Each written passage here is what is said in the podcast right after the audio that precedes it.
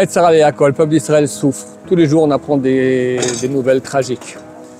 C'est clair que tous nos frères qui meurent au combat, c'est un sacrifice.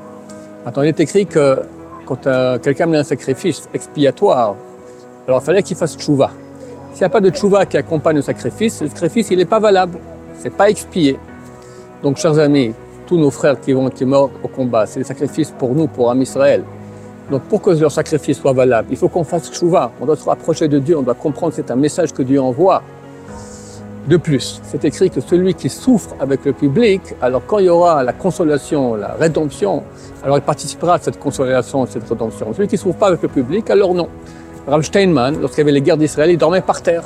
Il avait euh, 90 ans, il avait 100 ans, d'accord, un vieux, vieux sadique, le, le grand d'Israël, dormait par terre.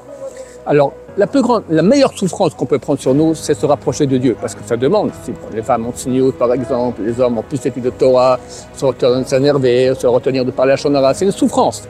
Celui qui a déjà un bon niveau, qui prend sur des choses supplémentaires, moins profiter, participer à la souffrance du peuple juif, comme ça très bientôt, on va tous pouvoir nous réjouir avec la consolation du peuple d'Israël. Amen.